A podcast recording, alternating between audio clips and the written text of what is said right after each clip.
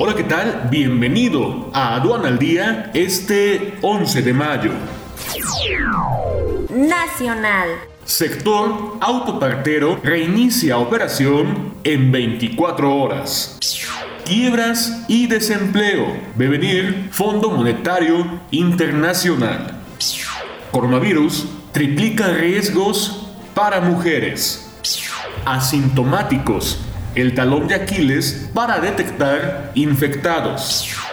Facturación de autopartes bajará a niveles del 2010 tras cierre de operaciones por contingencia.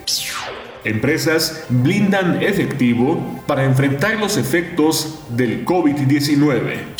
Plataformas digitales se alistan para cobrar IVA en sus transacciones. Internacional. Industria automotriz de Estados Unidos tiene alta dependencia de México. Arabia Saudita triplica el cobro de IVA y suspende subsidios por plan de austeridad para enfrentar el COVID-19.